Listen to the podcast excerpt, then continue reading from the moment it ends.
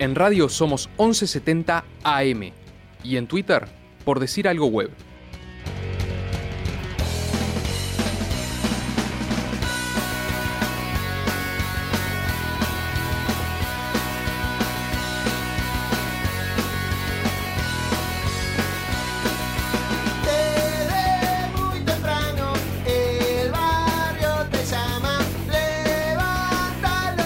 Levantás los trapos y algo para entrar, Felipe. Y entramos de vuelta en el ciclo de músicos de mayo, recibiendo a quien canta esta canción, detrás del arco del álbum Durmiendo Afuera, el cantante de Trotsky Vengarán, Guillermo Pelufo. Bienvenido, Guillermo, gracias por venir. Bueno, muchas gracias por la invitación. Un placer. Este tema que estamos escuchando, detrás del arco, Sí. es como una oda al hincha. ¿Así la concibieron? Sí, sí, efectivamente. Fue. Este, teníamos un- una barra de cerro eh, que, nos, que nos seguía con un trapo gigantesco. Y un día tienen que venir, tienen que venir a comer. ¿De Cerro Ah, del Barrio o del sí, Club sí, sí, Cerro? No, del, del Club Cerro, del barrio Cerro. Este, estos muchachos de esta familia, este, esas cosas que tiene, ¿no? El padre de Rampla, no sé. Pobre hombre. Esas cosas que pasan. Este, pero bueno, este, nos invitaron a comer un asado, terminó el asado y dijimos, vamos para la cancha. Dijo, bueno, tal luego, no, viene para la cancha con nosotros. Entonces terminamos yendo a ver un cerro, eh, como si te dijera un cerro frontera de Rivera, así, un domingo de lluvia, ya con todos los puestos jugados, ¿viste? Pero para los tipos era. Sí, sí, sí. Aparte de un ambiente, eh, ese, ese- ese- esos partidos que van solo los hinchas hinchas, ¿viste? Ese ambiente espeso, ¿viste? Que, Claro. que sabe que te junan, que uno se de ahí. Aparte, la cantina era eh, fundamental para aguantar el- la garúa, ¿viste? En el entretiempo, por lo menos, ¿viste? Y está. Espesa la cantina, pero mm, salimos de ahí y. mm, eh, queríamos, estábamos aterrizando mucha analogía futbolera en ese disco y terminó saliendo esta canción detrás del arco que tiene un par de tiene versos de varias hinchadas, entre ellos uno de que cantaba, que canta la hinchada de Cerro, que, que dice yo soy hincha de Cerro, mandanga de noche, mandanga de-". Entonces tiene pedacitos de letras de, de muchas canciones de, de otras barras porque estamos homenajeando al hincha, o sea, es como todo, te despierta algo en particular, un- un- la inspiración y después la hace genérica para que aluda a muchos más, ¿no? En este caso la letra de- empezó por una idea de Cuico, que es de las pocas cosas que letras que trajo, pero muy buena, muy buena. Ese álbum, el, el Durmiendo Afuera, es muy futbolero, la verdad que sí. Tiene ahí que saltar, tiene Sí. en, en canciones versos. Tiene mu- mucha analogía futbolera, sí. ¿Fue premeditado o se fue dando? Era un poco premeditado, o sea, era una cosa que nos llamaba un poco la atención. Para empezar, era otro, otro momento del fútbol uruguayo. Era un momento un poco oscuro, si se quiere. ¿Hablamos Ese- 2001? Y claro, sí, pero vos cuando pensás una canción, de repente la empezaste a desarrollar dos años antes, ¿viste? Claro. Y era un momento muy fulero en el sentido de que eh, eran el, el fútbol, si bien de repente vos ves las grabaciones y veías mucha gente en las calles, eh, no se hablaba tanto de fútbol, era como un tema eh, que estaba quedando como medio de lado, no estaba ese enamoramiento por la selección, y era una época... Momento oscuro. Un momento Fue oscuro. Posterior a la Copa América, no clasificamos a Francia, Sí, terrible. eh, pasarela. Sí, pasarela, las peleas, todo. Yo no sé si te acordás, Nacional se peleó con la selección uruguaya por Vicente Sánchez. Sí. O sea, era, un, era, un- era una máquina de buscarse problemas. Se hacían el araquiri solo, como decía JR. Entonces, este... Sin embargo, nos llamaba mucho la atención cómo el fútbol no era parte de, de, de toda esa efervescencia, no sé si efervescencia, pero había muchas bandas de rock nuevas, muchos artistas nuevos. Y con Jaime, que terminó siendo el productor, pero que en ese momento no, no iba a ser el productor, nos llamaba mucho la atención que estábamos trabajando juntos en el proyecto de, de, de- de- su recital en el Solís. Nos llamaba mucho la atención cómo no la cultura no se reconocía como cultura popular el fútbol y cómo el fútbol estaba quedando en manos o de súper intelectuales o te hablaba, yo qué sé, te hablaba Galeano del fútbol, pero Claro. no, no te hablaba el tipo de la esquina del fútbol. O sea, en términos poéticos, ¿no? Siendo que es un factor fundamental en nuestra vida cotidiana, porque la canción popular habla de las cosas más inmediatas genera- generalmente. Y ¿no? muchos músicos han marcado a Jaime como un antes y un después en, en hablar del fútbol, en ponerle poesía al fútbol, siendo la poesía con palabras que decís vos, del día a día. aparte, muchas otras cosas nos llamaban la atención. Por ejemplo, hasta comentábamos los raperos, ¿viste? Se ponen una, una, una camiseta de un club holandés para tener onda y, y dicen, más onda tiene la camiseta de Miramar, con la que él tocaba, por ejemplo, Claro. que estaba muy buena. Él, él- él tenía esa cultura, si se quiere, de los raperos de ponerse camiseta de fútbol para tocar, que salió en la camiseta de Fénix en medio campo, cantaba con la camiseta de Miramar, tenía otra de no sé si de otro cuadro. Había pocos que se subían, había, yo qué sé, yo, yo qué sé, yo porque soy de Nacional y Nacional Peñarol se va a llevar todo, pero si yo soy hincha de Progreso y tengo una banda, yo sé cantar con una camiseta de Progreso, pero cantado. Claro. ¿O no? Porque es un sello, un sello distintivo. Porque aparte es parte, estás diciendo mucho de lo que sos. Y los raperos eso lo entienden, pero de repente mucha gente de toda esa cultura se, se colgaba con la camiseta de los Lakers. Para los Lakers, si sos de los Lakers, si sos de un barrio de mierda de Los Ángeles, es todo un significado que te pongas esa camiseta sea de 60 dólares. Claro. A ver, si sos uruguayo, ¿qué hace con la camiseta de los Lakers?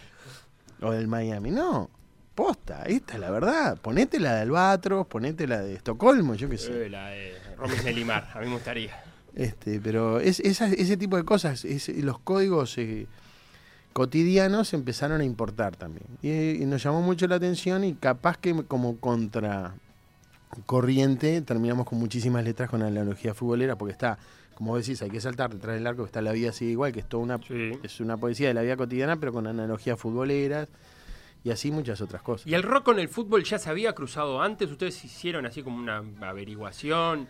El rock con el fútbol se cruzó a lo largo de la historia muchas veces, porque muchas, este, muchas bandas punks, eh, justamente se, cuando el, eh, la, banda se transforma en, en- un lugar de socialización o los recitales se transforman en un lugar de socialización que empiezan a convivir con otros, como son las canchas, y de repente es donde la gente se empieza a juntar más que en otros lugares o de una manera más democrática, empieza a tener mucha relevancia en la vida de las personas. Hay muchas bandas que sí han, han aterrizado su carrera alrededor de, de barras. eh, sé que en Inglaterra eso sucedió mucho, sé que alguna en Estados Unidos puede haber. Claro, pero ¿y Y, acá? y acá no, acá lo que sí había vinculaciones, no sé si en Uruguay, pero en Argentina sí, pero yo qué sé.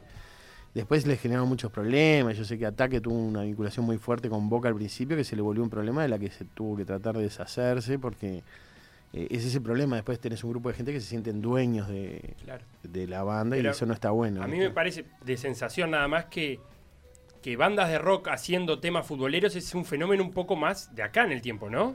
Bastante nuevo. Más cercano en el tiempo, Sí. sí. Eh, sí, En sí, Uruguay, pe- específicamente, Sí, sí, ¿no? pero era, era, era cuestión de tiempo que sucediera. O sea, muchos artistas de, de otros géneros habían abordado el fútbol, como el Choncho Lazaroff, este, emblemáticamente, ¿no? Pero, o mismo Jaime, o Ubal, o, o el que Sí, sea. El canto popular y el fútbol sí, le había Sí, dedicado, o la sí. murga, el carnaval había tenido. Sí, pero no hablaban del hincha. Claro. Y, Y ahí está la ahí está la diferencia. Estás hablando de la vida cotidiana. Si querés, yo la referencia este, en películas argentinas, italianas, ya veías hinchas, Claro. como haciendo gags, sketch, yo qué sé. Me acuerdo de uno de, de Vittorio Gassman, que el tipo lloraba, decía, no puede ser, la nena, está, está enferma la nena, sí, sí, aparte va a tener que completarle este medicamento, le dice el médico, dice, este medicamento con lo que sale, somos ocho y no podemos comer. Sí, pero además le quiero decir que le tiene que comprar pañales descartables porque tiene que cambiarlo seguido porque se le va a infectar. dice, no, y lloraba, y todo, no. y la, y la, la nena que está embarazada, pues tenía otra hija embarazada, dice, dice, no, y yo también estoy embarazada, le dice la esposa, no, es una desgracia, es una desgracia, cortan y está Vittorio Gassman en la hinchada de la Roma y dice, no, ¿cómo vamos a perder contra este cuadro? Esto sí es una desgracia. Este- Ese es un gag de los muertos de, de una película de los 60, creo, de los 50, y son esas cosas de decir, ¿por qué nosotros, el hincha siempre es para ser un personaje nefasto? O sea, porque ese es el problema. eh, las cuestiones de los reflejos de la violencia, las reacciones hacia ella terminan como alienando un montón de personas o cosificándolos y no sé qué. Y bueno, es cierto, hay un montón de hinchas que son eso y hay otro montón que no lo son. Guill- Guillermo, vos hincha de Nacional, Sí. ¿desde cuándo? ¿Desde el día cero? O sea, no, Sí. no elegiste. No, no, no. En mi familia no se puede elegir. Este, no soy, y es una costumbre que continúa y la cual af- aferramos fervientemente. Es muy, Eh, si te sentás en una foto familiar de esas que vienen los primos, las mujeres, cosas, no sé qué, yo creo que no. No hay No hay no nadie que diga que es hincha de Peñarol, por ejemplo. Y, y si, y si pasara una... Eh, y bueno, hay, hay cosas que pasan.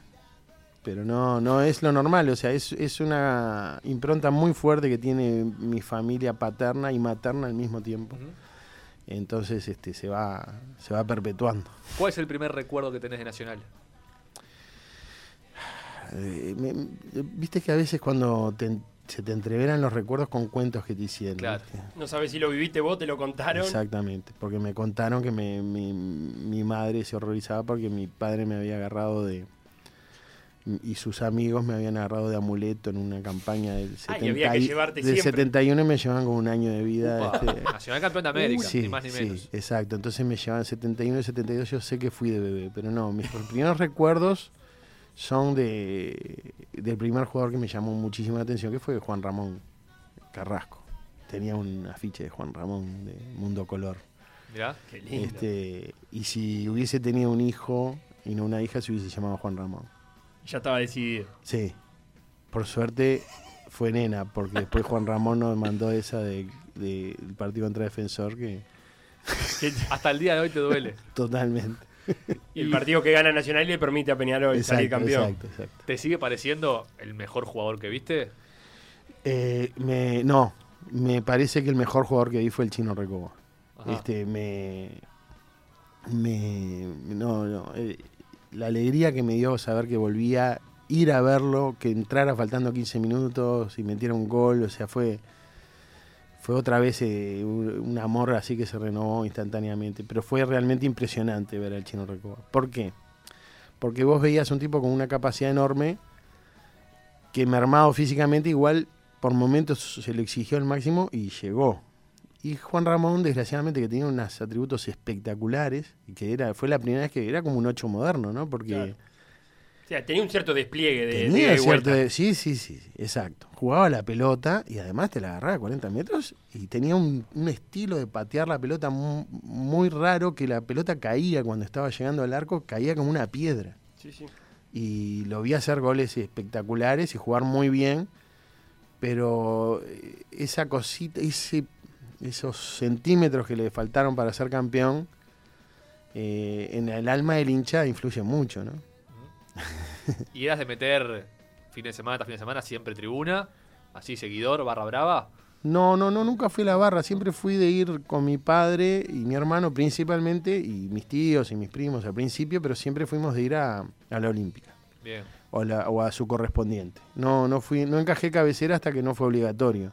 Y después de que fue obligatorio volví a las a las bandejas centrales con mi padre porque es es, es, eh, me distrae la, el- la- la dinámica del- de la barra. Yo voy a ver el partido, estoy concentrado. Yo, Vos sos sien- lo que yo siento que mi- mis dedos están eh, amacándose como la defensa. ¿Y sos de los, de los que habla durante el partido o la hablo, atención? hablo, Sí, hablo, hablo con los jugadores. Les Pasala, hablo, jugala, les- les- hablo, les explico cosas. A veces me escuchan, cuando ganamos me escuchan. Claro. Pero no, vivo el partido, no puedo estar cantando y eso, te canto al final, todo bien, pero no. Antes no, imposible. ¿En algún momento pensaste en hacerle una canción a Nacional? Bueno, sí, no, sí, sí, sí lo pensé, lo pensé, lo pensé y muchas veces eh, cosas, sentimientos que, que sentís los aterrizás sin, sin mencionar cuál es la fuente de, de la inspiración, pero obviamente yo creo que mis sentimientos hacia mi cuadro y, y mi sentimiento futbolero aflora cuando se aborda esa temática sin ninguna duda. Yo desde ese lugar construyo, pero no, como te decía hoy, no es una referencia literal ni de manera explícita, es como que uno trata de enfocarse en las sensaciones que rodean a ese fenómeno. ¿Y cómo están repartidas las pasiones en la Trotsky? Y en este momento somos 50 y 50. Bien. Porque creo que el, el imaginario popular como que los asocia con Nacional. Por vos, seguramente. Frontman. Sí, ¿Lo sí. sienten? Sí, últimamente cada vez más, sí. Eh, obviamente se instala más en la hinchada de Nacional, eh, te reconocen como un referente, pero hay épocas, hay épocas que te sigue mucho una gente, es como te digo, su círculo social pasa a través eh, de los recitales y de los y de las idas a la cancha, entonces se empiezan a retroalimentar. Pasé épocas que, que- tuve que cantar con balconeras de Peñarol y bueno, todo bien, así es la vida. Eh, yo, mm, uno siempre dice, si viniste a escuchar las canciones, sos bienvenido siempre, no importa de dónde vengas ni qué seas. Y bueno, eso si se quiere fue como una prueba máxima, me tuve que sacar muchas fotos con balconera de Peñarol. Y ahora eh, se está dando un fenómeno que de repente sí se arrima o expresa. No necesariamente es que sea más gente de un cuadro de otro, sino que unos se articulan en barras de amigos y ta, van con banderas y empiezan a hacer banderas con pedazos de las canciones y eso. Este, ahora estamos en un periodo tricolor, pero hemos pasado por un periodo aurinegro eh, largo y prolongado con tres barras distintas y después este, también pasamos un periodo largo de Cerro Norte, Cerro Cerro, que después vas y se te enojan los de Rampla, yo qué sé. Eh, esa parte del hincha es, es, es- es- fea y no es, no es bueno que, que- Pero sería un hipócrita si no reconociera que eso existe. O sea, por más que a uno no le guste, las cosas existen. Es por eso que siempre tratamos de hablar respetuosamente en estos términos, porque no queremos que, como se lea la banda, pase a través del cristal de qué cuadro sos hincha, ¿no? Claro. Y puede ser que sea cierto que has tenido que ausentarte a toques de tu propia banda porque estabas lesionado por jugar al fútbol y cantaba otro. No, tuve, tuve que. Tuve un. eh, tuve un, pe- un periodo muy largo con un quilaje excesivo este y sobre- una obesidad galopante y en determinado momento pude bajar un umbral y empecé a volver a jugar a la pelota y en un papi fútbol me quebré me quebré el tobillo en la ¿El incrustación tobillo? en el pero la incrustación del peroné del tobillo se abrió como una rama verde y me juntaron todos pedacitos, los juntaron con tornillitos. Este, tuve cuatro meses sin poder pisar y hubo un recital que me perdí y otros asistí como, como un soldado a cantar de muletas. ¿De qué juega Guillermo Pelufo?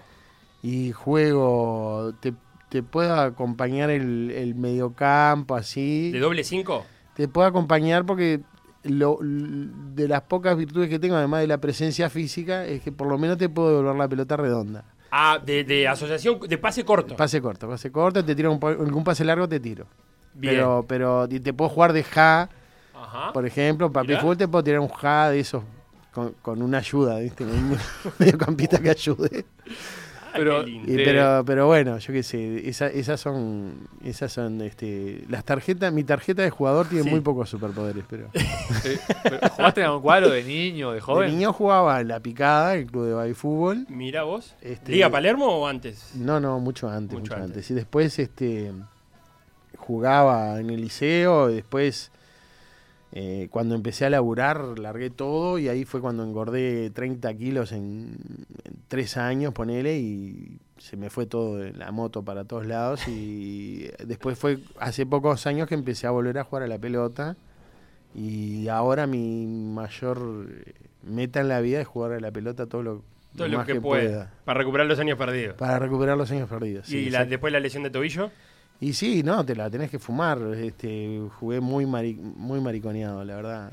Eh, el primer año y al final me terminé cantando por dejar de insistir con la cancha de 11 porque eh, te pasan esas cosas de que cuando está lindo somos, somos 15 Y en invierno hay nueve. y de repente te, jugás los primeros 20 minutos, cuando ya te está por ir, se lesiona uno, te hacen entrar, estás todo frío, viste, esas canchas pesadas, después este eh, te o, el día está lindo pero llovió ayer y hoy no se puede jugar, o llegás y son sos 8, viste, contra 11, ¿no? Y es como rema- Entonces al final era como un trabajo.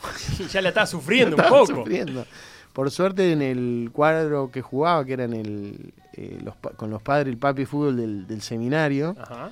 es muy buen clima, muy de mucha cordialidad y, y se hacía bien, pero me pasó eso, que cuando yo precisaba jugar por una cuestión de también de liberar mucha energía y eso que, que la verdad que lo, me- lo mejor que te hace es un buen un buen partido de fútbol para sacarte toda. Para llegar cansado. Para llegar bien cansado, exactamente. Y me, me estaba pasando eso, ¿viste? Que yo qué sé, de repente para jugar te tenías que levantar a las 7 y media de la mañana, ¿viste? Mm, Para jugar domingo 8 y media, un sábado, ¿viste? Sábado. Para jugar un sábado 8 y media. Ay, y de repente.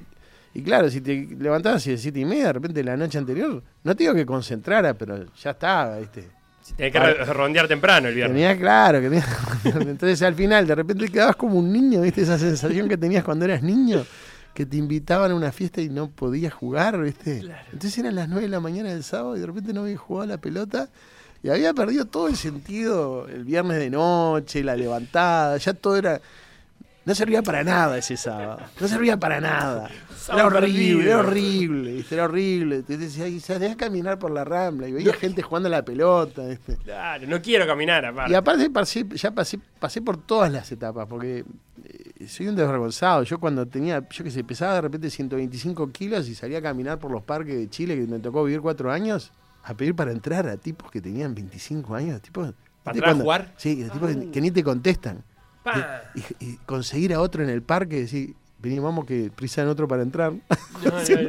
bueno, estamos uno para cada lado y entramos. Muy colgado. Así, sí, tipo, tengo que jugar a la pelota. Vos, es, es por mí, dame una mano, entrá porque si no me quedo mal. Eh, uno para acá, organizaba dos, tres, este, y al final lo- logré que tipos iban al parque. Estamos hablando que iba un parque, al parque Araucano, que es como que vayas al parque Valle Sí. y sepas que en algún lado va a estar el tipo, el gordo este que va. Claro que te hace la- jugar. Era la referencia. Era referencia, tenía un, dos ecuatorianos, tenía dos cosas. que la gente te iba a buscar a vos Y y dice, vos- vos, sale hoy, sale, sale. Pero pará, era un fútbol que se armaban con pelota Sí, y sí, con do- arco. dos buzos en, Dos la- en buzos el pasto. chico. Sí, sí, Así pasto nomás. precioso, precioso pasto. Y, y pará, y era en bajada, porque viste acá se juega mucho también en bajada, inclinado. Sí, sí, sí, había una- como sea, como sea. como sea se armaba sea, ese se fútbol. armaba, sí. Qué lindo esas Y, historias de Chile. y la- y- y aparte mi, mi mujer decía, ¿en serio vas a salir? Salía con el shortcito, un abrigo y a caminar, ¿viste? Y armar ese fútbol con lo que 130 sea. Con 130 kilos, falta uno. Falta uno. Y acá, Claro, te Y aparte te dicen, el guatón quiere jugar. El guatón. acá has jugado con o contra músicos. ¿A, a quién nos podrías destacar de buen nivel del ambiente? Buen nivel en el ambiente, hay muchos, hay muchos. Por ejemplo, has jugado la Trotsky contra otra Hemos banda. jugado, sí, una vez alguien organizó, pero eh, la verdad no, no, no. No, no, no, fue, fue, era muy competitivo, yo era otro momento, yo estoy en otro lugar ya más que voy a jugar a la pelota, no voy a, Claro. a ganar, ¿viste? Pero mi compañero de banda, Cuico, es un gran zaguero. ¿Sí? ¿Cómo anda de, de- de futbolista la Trotsky? Sí, sí, sí, Cuico es, un- Cuico es nuestro deportista. Ah, sí. Es, Es, la referencia. Es nuestro, nuestra, nuestra figurita para todos los deportes. No, Cuico es este sigue jugando en el Champa, eh, senior y zaguero o, o líbero juega a veces, pero está fino, Cuico, se lo ve fino por sí, lo menos. sí, sí, ¿no? está, fino, tiene buena buena presencia, tiene raspa y tiene buena pegada. Después yo qué sé, pero no, en el fútbol hay muchos, hay muchos. Hay muchos. Este, yo qué sé, Gabriel, mi hermano, es un gran jugador también. ¿De qué juega Gabriel? Gabriel era puntero izquierdo. Claro. Cancha de 11 puntero izquierdo. Más livianito. Cancha, cancha de fútbol de sala, fútbol 5 es el, es el delantero. El pivote. Te mete goles, te mete goles imposible. este, Es, es esa onda rara. Es el optimista del gol. Ah, porque- Sí, sí, sí, sí, sí, sí, sí, es como, es bien como un 9 de esos que ves, este, esos que, que van por el fútbol interior, viste, cobrando por gol. Sí. Que meten goles sin parar así. Este, bien morfón. Un Aldo bueno, Ramírez. Bien morfón, pero bueno, es goleador, goleador desde que era niño. Aldo Díaz. Aldo querrás decir. Ramírez. No le Aldo Díaz. respeto a Aldo, Aldo Díaz. Díaz. Aldo Aldo Díaz. Díaz, te acuerdas, un Aldo Díaz. Ahí va, ahí va, ahí va. Pero es ese tipo, ese, ese es, eh, después sí hay, hay, hay, hay buenos jugadores, hay buenos jugadores. ¿Y alguna relación con otro deporte has tenido en algún momento de tu vida? Y yo qué sé, deporte. Sí, bueno, con el básquetbol. Mi, mi padre fue presidente de Albatro, fue director técnico, fue dirigente de todos esos eh, puestos que tienen que hacer con los dirigentes de, de esos cuadros de, Un poco de de todo. barrio, un poco de todo. Pero no, no, no era lo mío, ¿no? Pero se podría decir que si sos hincha de un cuadro sos albatro. Sí, sí, sí, soy hincha de un cuadro sobre Albatro. Sí, pero me gusta mucho el básquetbol. Y alguna vez, este, si me tengo que entreverar, ahí me entrevero. Lo que pasa es que no la emboco, no tiene gracia. No, no, no, no, no es un don. ¿Y nunca te cruzaste con el indio Solari en, En el Albatro, la leyenda urbana. que iba, leyenda urbana. iba a haber carnaval al, No, Albatros. Cuando yo vendía Candes en el Albatro, no, no iba. No, no iba, no te compraba carne por no lo me menos. compraba Candes. Y- No, pero el, el básquetbol sí, tu cierto acercamiento y, me- y disfruto mucho y trato de ver siempre los, los playoffs de, de la Liga Uruguaya y Americana siempre. Y cotidianamente, ¿cuánto consumís de deporte? ¿Cuánto está en tu vida presente el pasa- ver deporte? Y lo que pasa que no, es muchísimo, no, me encanta, me encanta y después eh, me tocaba ir a trabajar a Estados Unidos y, y pude ir a ver béisbol. Eh, aprendí béisbol de, de estar justamente cuando en mi periodo en Chile, que fue un periodo muy duro anímicamente, me costaba muchísimo dormir y me aprendí béisbol de ver las grandes, la- aquel- aquella final de los Boston contra los Yankees famosos, donde se rompió la maldición de, de Babe Ruth. Sí. Aprendí las reglas de, del, Hay que tener béisbol. paciencia para ver béisbol. Y, me- y lo disfruté mucho, pero lo que pasa es que son esas cosas que descubrís que tenés que estar enganchado para que te guste. Claro. El fútbol americano te miro también, me gusta mucho. Hay no, que te tener un mínimo conocimiento de regla porque si no, no entendés Sí, qué sí, está sí, pasando. Exacto, pero me gustan mucho los, los deportes este, más que nada grupales. Me gusta eso. Este, después te miro cualquier deporte, te miro cualquier cosa. Te miro, si es, un- si, si es una final importante, miro tenis. miro todo. Lo- las cosas que no me enganchan, sinceramente, es el hockey, ni sobre césped, ni sobre hielo me engancha. Después todo, yo qué sé. Lo que venga. Todo, todo. Sí, sí, me gusta mucho ver los deportes olímpicos, por ejemplo, cuando se, se pone intenso. Me, me interesa ver hasta el, be- hasta el voleibol. Claro. Cualquier cosa. Guillermo, muchas gracias por este rato. La verdad que un placer. Eh, La Teatroski, contanos en qué anda o qué es lo, lo próximo que se viene. Trotsky, lo próximo que se viene es, este, mm, eh, vamos a estar el 14 de julio en, en Sala del Museo, eh, seguramente con una banda argentina, Malpasar y Guacho de, de acá, vamos a hacer una fiesta clandestina ahí.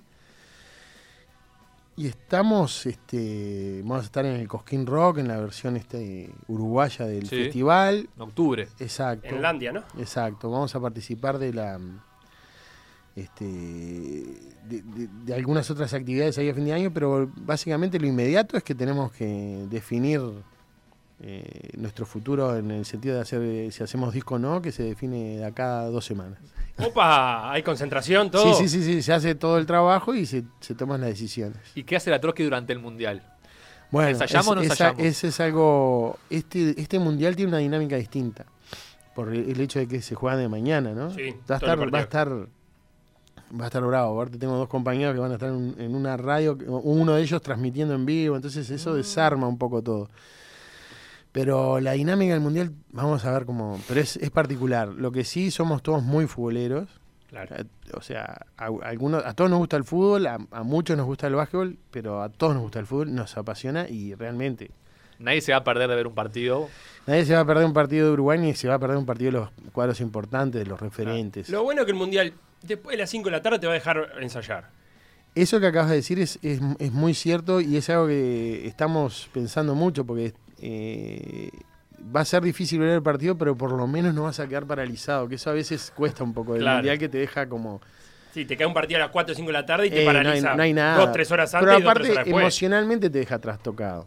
Un partido de Uruguay te deja emocionado. O sea, vos no podés, no podés terminar el partido y, Y arrancar algo, no podés, estamos de no, acuerdo. no, no, te deja, te deja muchas horas más. Guillermo, muchas gracias. de vuelta eh. y suerte en esta etapa decisiva. bueno, vamos arriba, muchas gracias.